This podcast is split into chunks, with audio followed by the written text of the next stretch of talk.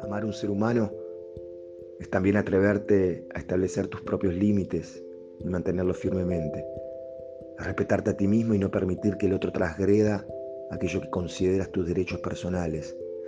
Tener tanta confianza en ti mismo y en el otro que sin temor a que la relación se perjudique, te sientes en libertad de expresar tu enojo sin ofender al ser querido y puedas manifestar lo que te molesta e incomoda sin intentar herirlo o lastimarlo. Es reconocer y respetar sus limitaciones y verlo con aprecio sin idealizarlo. Es compartir y disfrutar de los acuerdos y aceptar los desacuerdos.